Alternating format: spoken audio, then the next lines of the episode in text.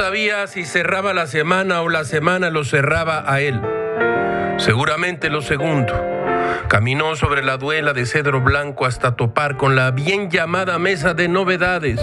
En lo alto, aún con olor a tinta fresca, estaba El roce del tiempo, Bellow, Nabokov, Hitchkins, Travolta, Trump y otros ensayos, 1986-2016, publicado por Anagrama en 2019.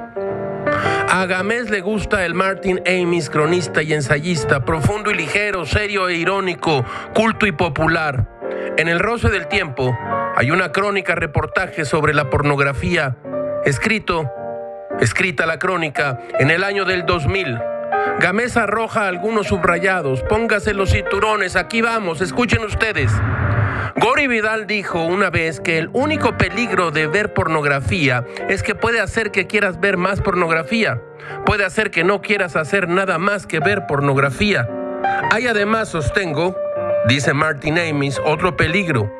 Mientras veía partes de algunas películas extremas en el video de la habitación del hotel, no hacía más que preocuparme algo muy concreto que pudiera llegar a gustarme.